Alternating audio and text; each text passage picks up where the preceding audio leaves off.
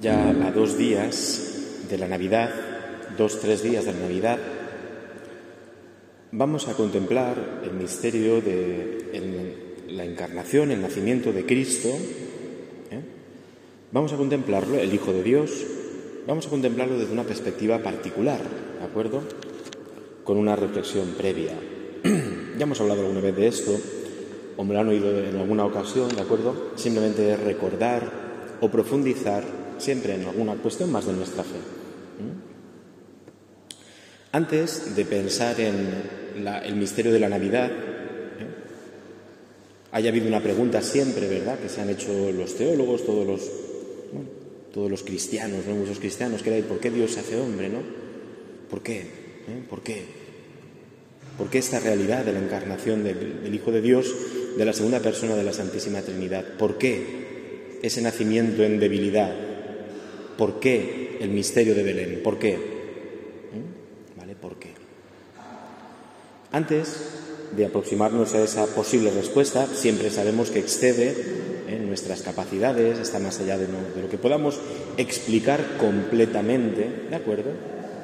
Vamos a acercarnos a pensar la cuestión de el mal, ¿eh? el mal, algo que nosotros todos los días estamos viviendo, tocando, que es una realidad tan humana. Fíjense ustedes, una cosa que es muy obvia, el mal es malo, ¿eh? el mal es malo, nunca el mal podrá ser algo bueno, el mal es malo y por tanto lo rechazamos. Nosotros nos repugna el mal y sus consecuencias. El mal es malo. El mal, en cualquiera de sus formas, ¿de acuerdo? En cualquiera de sus formas. Pueden ser un mal físico, un mal de la naturaleza, un mal moral, como es el pecado, el mal último que es la muerte. El mal siempre es incomprensible. El mal es irracional. Nosotros intentamos buscar a veces racionalidad, lógica decimos, a algo que es ilógico. Es como el que intentara hablar y razonar con una persona que está loca. No lo intentes. Está loco. no lo intentes. O sea, no intentes hablar con una racionalidad, es decir, con un orden, con una gramática a alguien que está loco. Entendamos el loco en ese sentido, ¿no? Es decir, donde no hay lógica. El mal es loco, irracional. Y nosotros chocamos siempre con este mal porque intentamos, somos racionales. ¿Y por qué sucede esto? No es lo adecuado preguntar. Nosotros quiero una explicación lógica, racional, quiero entender por qué sucede esto. No, es irracional. ¿Por qué tenemos las guerras? Es irracional. ¿De acuerdo? Es irracional. De hecho, buscar la explicación normalmente genera más mal, porque siempre vamos a buscar el enemigo. Y esto es culpa de este. Y otro te va a decir, no, es culpa del otro. Y entre unos y otros se dicen que unos son culpables. Con el mal, cuando intentamos buscarle racionalidad, se produce más mal. ¿eh? Más mal. El mal es injustificable. Injustificable. Es más, si le encontraras una respuesta a un mal que te ha sucedido, esa respuesta no te quitaría el dolor. O sea, el mal es tan hondo y puede alcanzar capas tan hondas de nuestra vida que aunque le encontrara una respuesta, no va a anular el daño producido. Ya sabemos los culpables de la Segunda Guerra Mundial. Muy. Y el mal producido ya está hecho. No anula el dolor. ¿eh? Pretender justificarlo no anestesia el dolor. Ningún mal, por tanto, de acuerdo, es justificable, es racional, ninguno. Es más, siempre el cristianismo ha visto a la persona humana en cierto modo como víctima. Víctima, fíjense en los primeros capítulos del Génesis, donde aparece el hombre tentado por una realidad externa que era buena, porque Dios todo lo que ha creado es bueno, pero que por un acto de su libertad se ha enloquecido en el mal, como es el demonio, que va a atacar al hombre. Y el hombre por su libertad le dice sí. El hombre es víctima de un engaño. La palabra de Dios, la teología cristiana nos habla del hombre como víctima, a la vez que juez muchas veces, que verdugo muchas veces, pero también es víctima. ¿Cómo puede ser que este hombre haya hecho esto? ¿Cómo puede ser que se haya actuado así? Si miráramos esta semana, si repasáramos las noticias de esta semana, solo esta semana, y estamos a miércoles, ya tenemos una crónica negra de España, solo en España, ¿de acuerdo? Si fuéramos a la, a la provincia, crónica negra. Si fuéramos aquí más cerca de nosotros, porque no nos enteramos de muchas cosas. ¿De acuerdo? Pero en el fondo nos preguntaríamos, ¿por qué esta persona ha llegado a eso, no? Ya decimos, es injustificable. No hay razón para el mal. El mal es irracional. Lo voy a repetir mil veces. Es irracional. No le podemos intentar encontrar razón de ser. Y vuelvo a decir, por mucho que enlace, ah, esto es por esto, pero el mal ya ha hecho el daño. ¿De acuerdo? Ninguno de nosotros, por tanto, como víctimas, ninguno de nosotros estamos exentos del mal. El mal lo tienes a, un sí de tu voluntad. El mal está tan cerca de ti como a un sí de tu voluntad. Voy a decir el ejemplo tonto siempre, ¿no? Pues estoy aquí, ¿de acuerdo? Y ahora decido que saco una pistola y les mato a todos ustedes.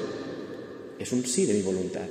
Fijaos qué lejos estás, qué lejos está una masacre en Granja de Rocamora. Está aquí. Está aquí. A un sí de mi voluntad. ¿De acuerdo? Así está, ¿eh?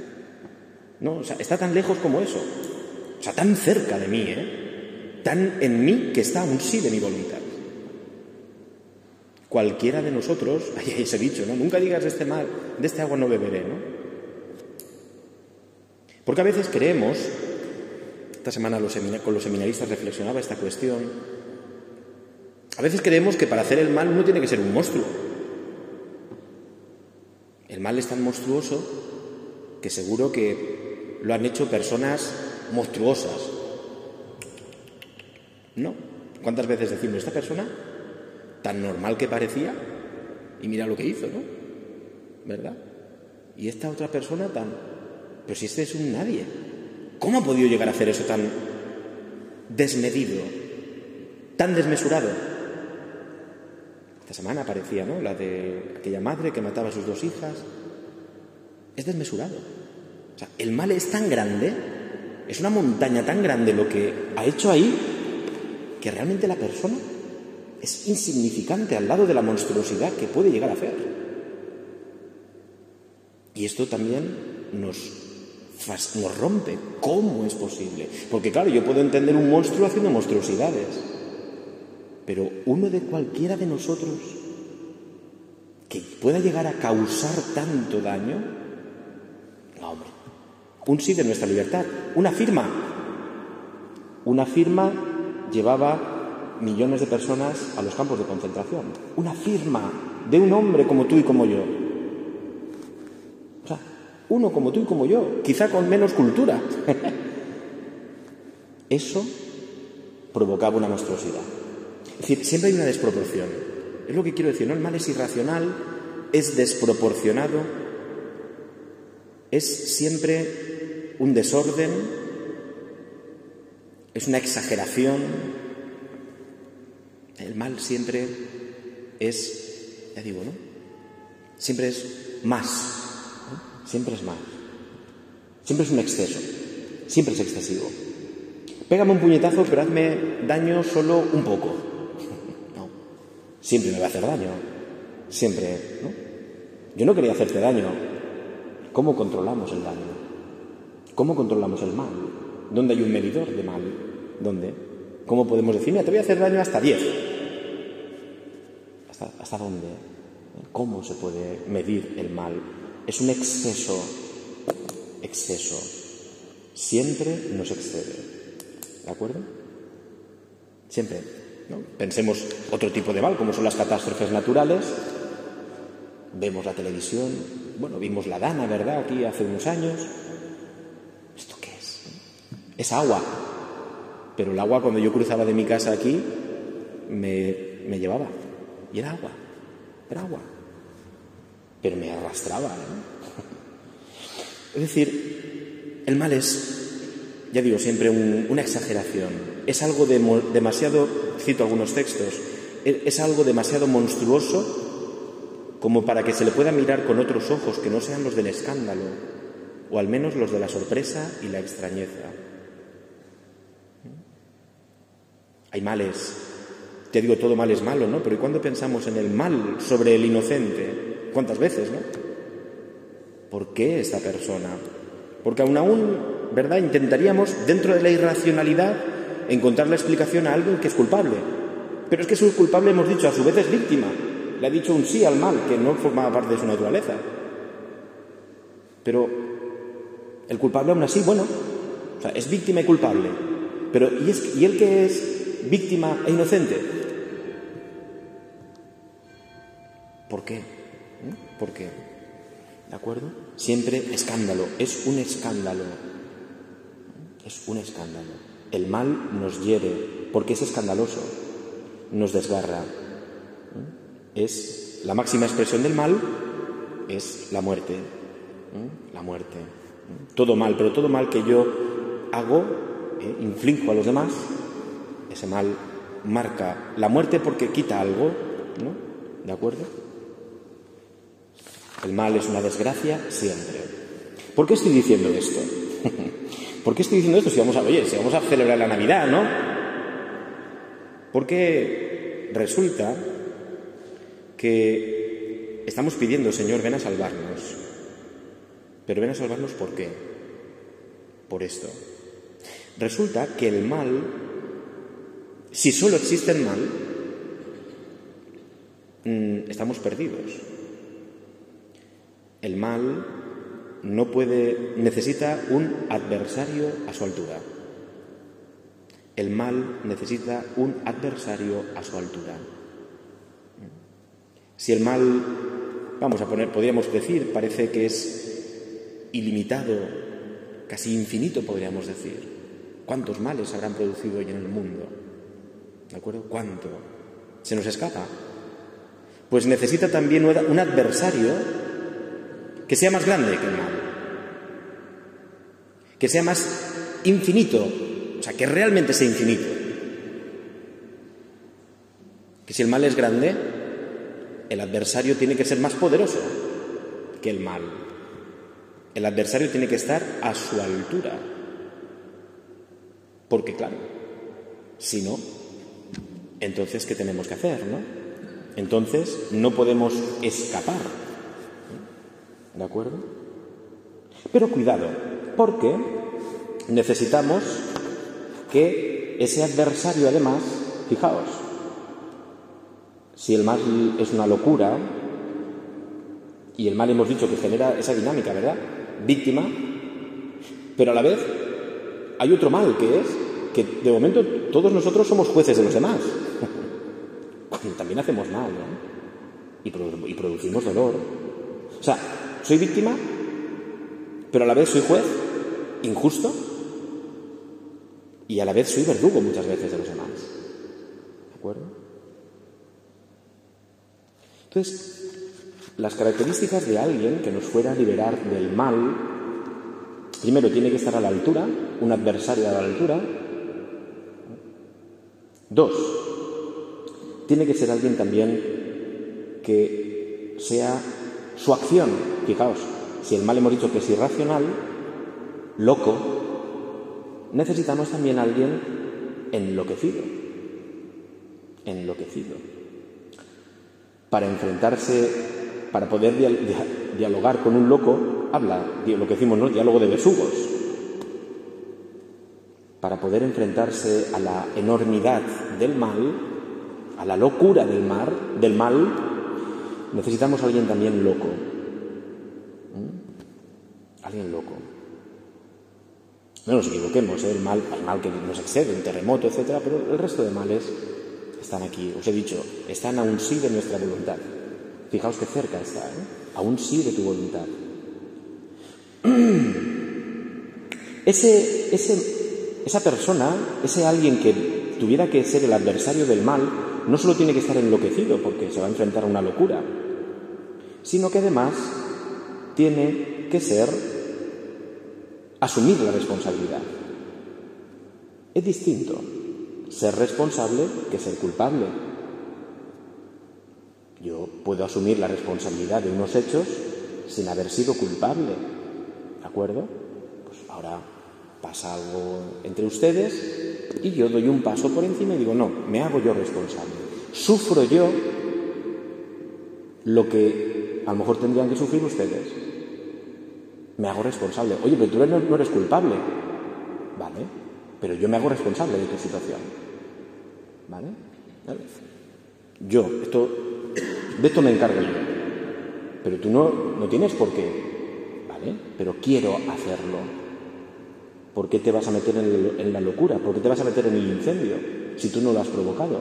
Porque quiero. ¿Eh? Porque quiero. O sea, hace falta también alguien, un adversario que esté a la altura, que esté enloquecido, que asuma la responsabilidad sin la culpabilidad, sin la culpabilidad, ¿de acuerdo?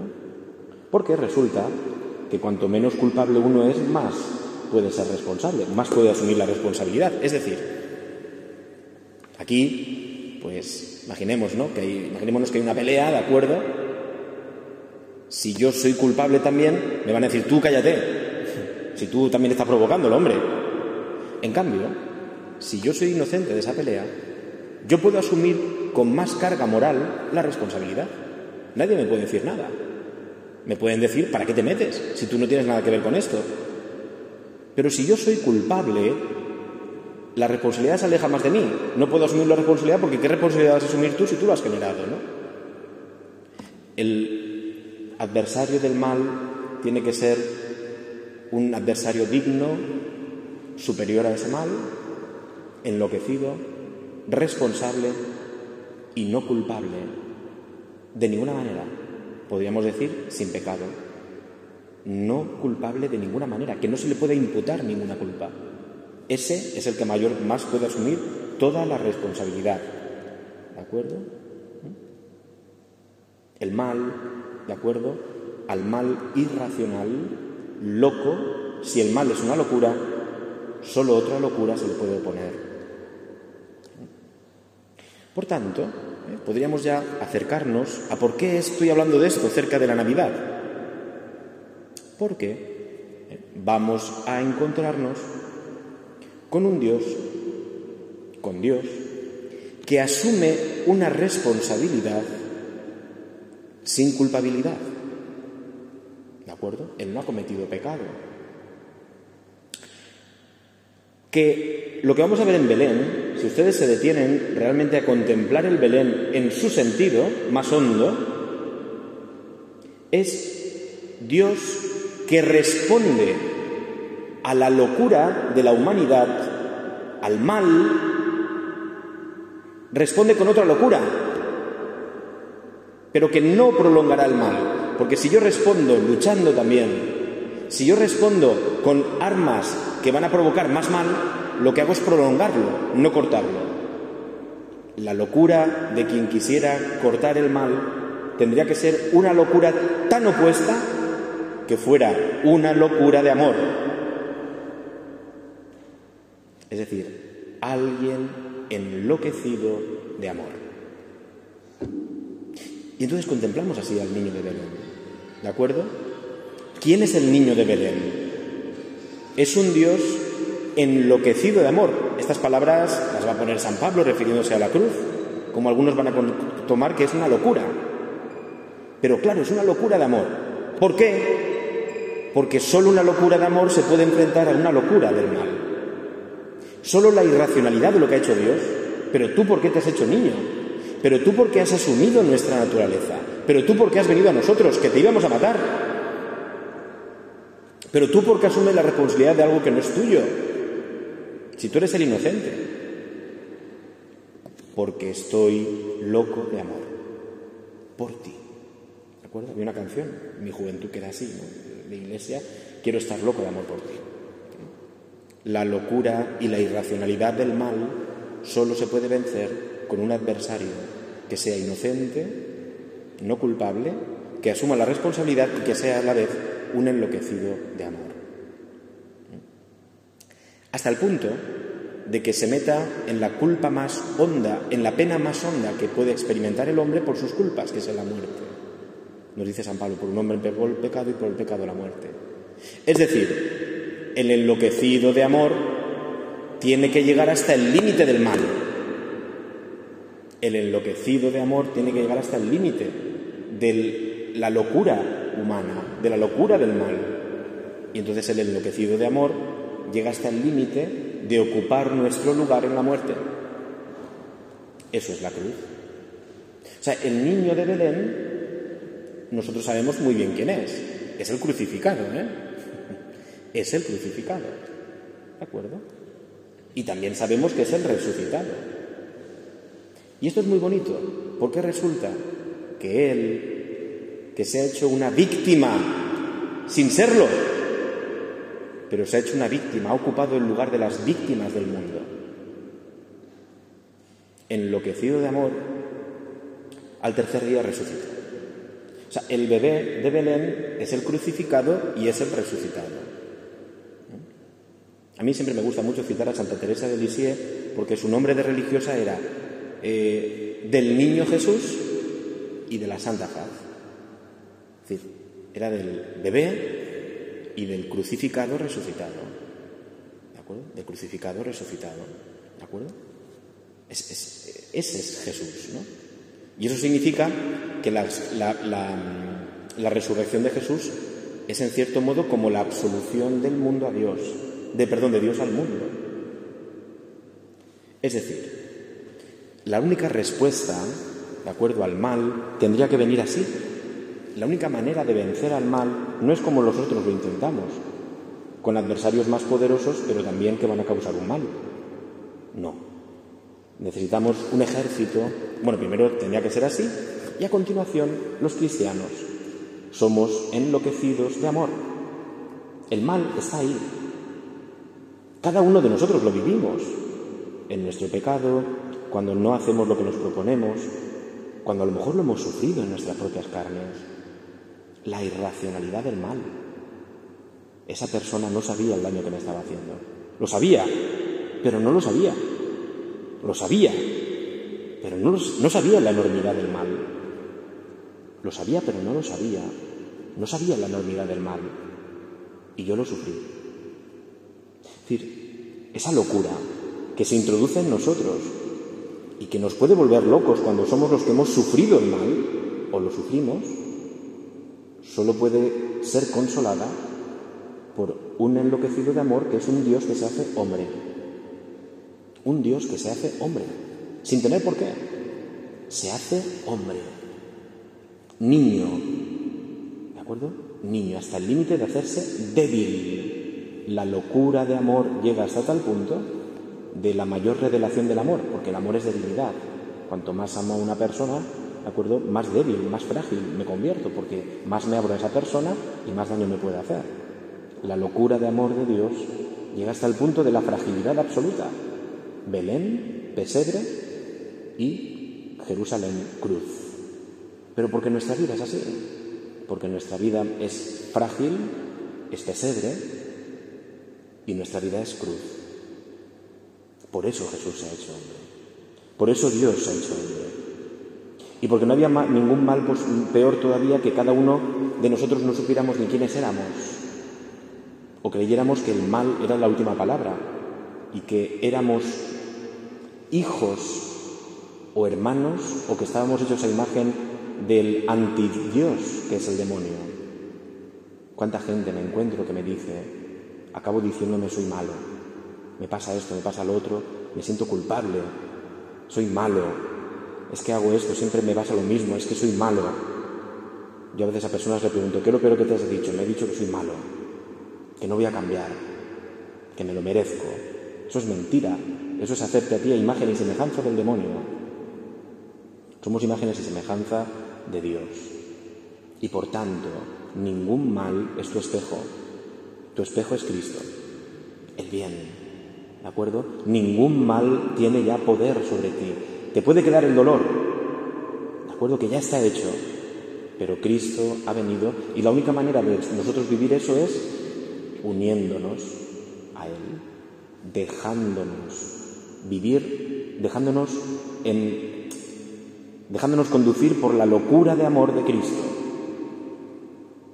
Déjalo, deja que Cristo te ame, es un enloquecido de amor. Fijaos que con esos rasgos de bebé, ¿no? Era Navidad. Míralo así, míralo así. Pregúntale, Señor, ¿para qué? ¿Tú sabes dónde te has metido? ¿Tú sabes dónde te has metido? Sí. ¿Por qué, Señor, asumes la responsabilidad? ¿Por qué vienes a un mundo enloquecido? ¿Por qué vienes a un mundo tan enloquecido que va a querer destruir la verdad? Es decir, asesinar al inocente. El inocente con mayúsculas, que es Dios. Él no es víctima y se hace víctima. ¿De acuerdo? ¿Por qué, Señor? ¿Por qué te metes en el fuego de nuestra irracionalidad? ¿Por qué? ¿De acuerdo? Pregúntaselo al Señor. ¿eh? ¿Por qué te amo? No hay, no hay respuesta. Teresa de Lisieux también le preguntaba a Jesús, ¿quién te ha hecho tan pequeño? El amor. Pero el amor no sentimentaloide, no, no. El amor que asume lo que a él no le corresponde para, por puro amor. No va a sacar ningún interés. No le podremos pagar nunca lo que Cristo ha hecho por nosotros. Es desproporcionado. Una desproporción como es el mal solo se puede curar con otra desproporción. O sea, Dios es desproporción. Es exageración. Señor, te has pasado. Yo os invito a que, termino ya, ¿no? Que miremos este, esta Navidad, que nos aproximemos así ¿eh? al Belén. Yo os invito, ¿verdad? ¿Cuántas veces me oís decir, ¿no? La vida de la gracia, pedir perdón a Dios, confesarnos, porque es la experiencia de la locura de amor de Dios por mí. Es la experiencia de que Él ha vencido ya, ha vencido ese mal, a nosotros nos va a quedar el dolor y sus consecuencias, ¿de acuerdo? Pero también lo podemos convertir hasta en lucha ¿eh? y en amor, ¿de acuerdo? Para seguir adelante. No sabemos el alcance de nuestras acciones. Os he dicho, un sí, con un sí os mato a todos. Con un sí os mato a todos. os mato a todos. O sea, es que es tan fácil, es tan fácil. No sabemos el alcance de nuestras, de nuestras acciones. Pues una mentira, una palabra tal un juicio sobre otro. Es un sí en el que le estamos haciendo el mal. Nosotros no lo sabemos, pero Cristo ha venido a cortarlo y lo ha cortado. Lo ha cortado ya con su muerte y resurrección. Porque está siendo su muerte y resurrección es la contención del mal. No sabemos hasta qué punto podría el mal hacer tanto daño si Cristo no hubiera muerto y resucitado y hubiera sanado nuestra voluntad. ¿De acuerdo? No lo sabemos, él está conteniéndolo. Una mentira que dije está chocando contra el misterio de Cristo, contra su cruz. Porque si esa mentira siguiera su curso, te sorprenderías de la desproporción y de la monstruosidad de tu mentira. Te sorprenderías por lo que hemos dicho.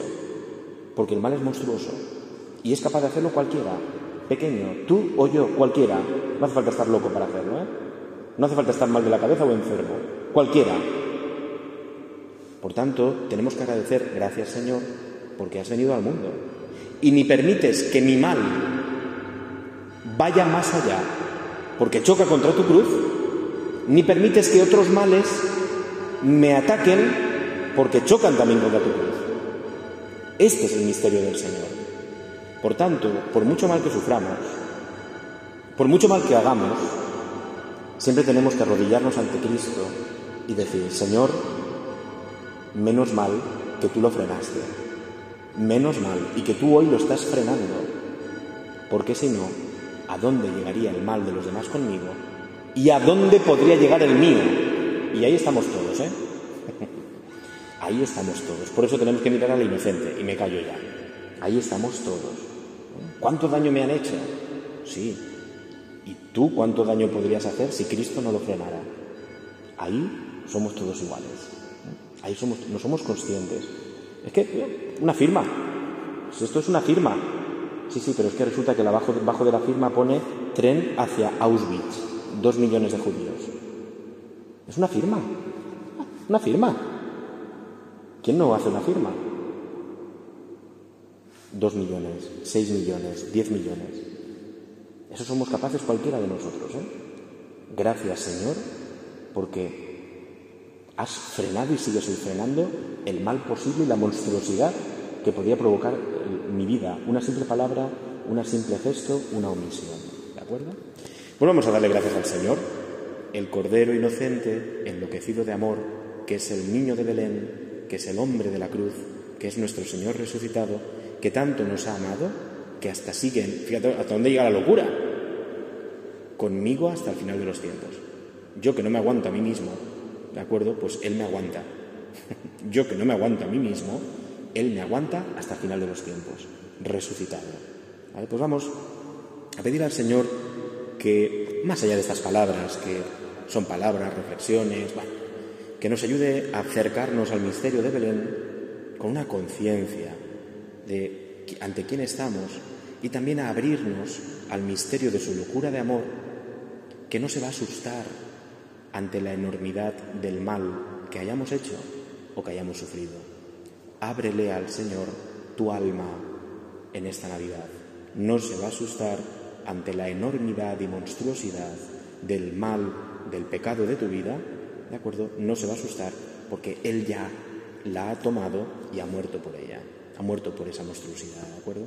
Por tanto, acerquémonos así al niño de Belén y si queréis, pues nos dirigimos ya a Jesús, ¿eh? al nacido, ¿de acuerdo? Por amor, al Cordero inocente, enloquecido de amor que nace en Belén y que hoy sigue viniendo a nosotros, ¿de acuerdo? Vamos a pedirle a ese niño de Belén que nos dé esta gracia, ¿eh? que nos dé esta gracia de reconocerle, agradecerle y adorarle viendo en Él quién es en verdad. Dios, el único adversario posible de la monstruosidad del mal, que ha asumido en la responsabilidad sin ser culpable y que por locura de amor hoy sigue naciendo en nuestra alma, sigue naciendo en nuestro mundo para seguir siendo el escudo defensor del mal que nos pueden hacer y que nosotros también, a veces con un pequeño sí de nuestra voluntad, podemos provocar en el mundo. Señor Jesús, te damos gracias un año más por tu nacimiento salvador, porque asumiste responsablemente nuestra naturaleza caída para restaurarla y hoy nos mantienes vivos para poder seguir agradeciéndote y convirtiéndonos nosotros también en víctimas contigo, enloquecidas de amor, testigos ante el mundo del bien, de tu bondad y de tu gracia. Gloria al Padre y al Hijo y al Espíritu Santo, como era en el principio, ahora y siempre, por los siglos de los siglos. Amén. Buenas noches.